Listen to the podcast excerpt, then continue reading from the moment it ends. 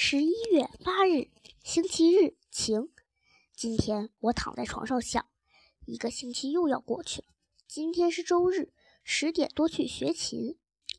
时间过得飞快，十点钟，爸爸说：“时间到了，快去学琴。”每每次学琴，我都怀着一种既紧张又怕怕的心情。一走进教室，一股汗味钻进鼻子，那么不舒服。这次和以前一样。彤彤招呼我先进去，我不得不把表情装得严肃点儿。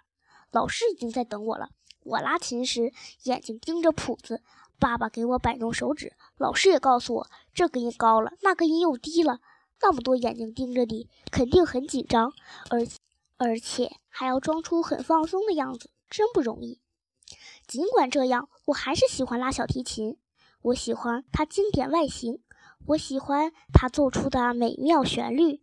还喜欢他高亢而优美的声音，我还喜欢我演奏它时它带给我的快乐。妈妈告诉我：“你选择了就要坚持下去，相信我，我一定会成为一位小音乐家。”